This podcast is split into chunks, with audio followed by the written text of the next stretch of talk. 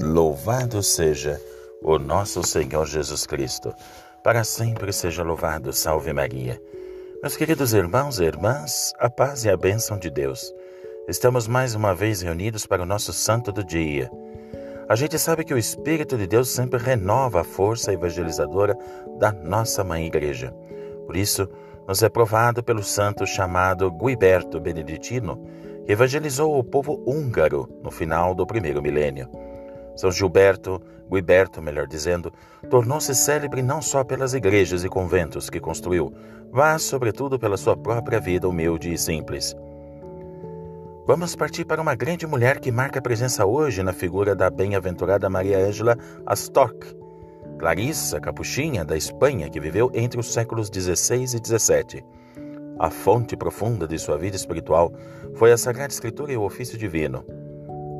Não conhecemos a data precisa de sua morte, mas em 23 de maio de 1982, Maria Ângela foi beatificada pelo Papa e o nosso querido Santo João Paulo II.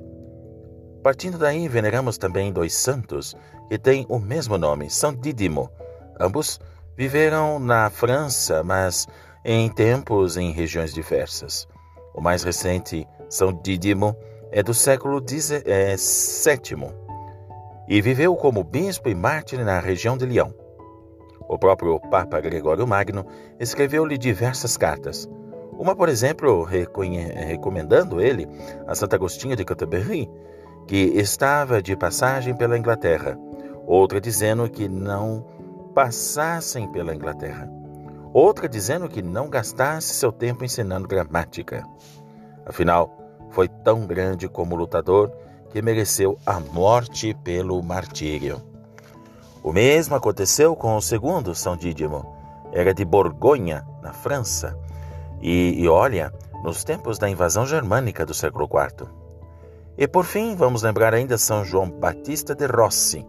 Viveu sempre doente, mas muito ativo em contato com todas as misérias humanas. Foi um homem de fato extraordinário.